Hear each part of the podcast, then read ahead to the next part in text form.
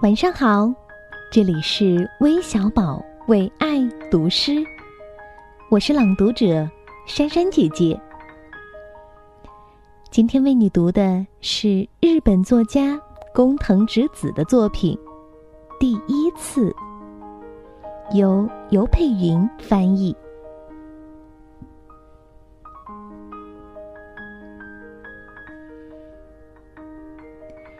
那天晚上。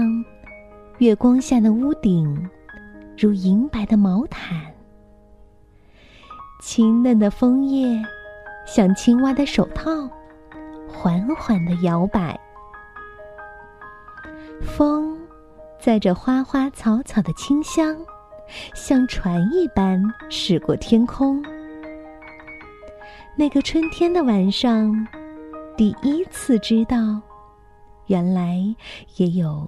睡不着这回事儿，只是，只是心烦着呢。这就是烦恼吧？第一次这么想，还幼小的我，满脸认真的神情。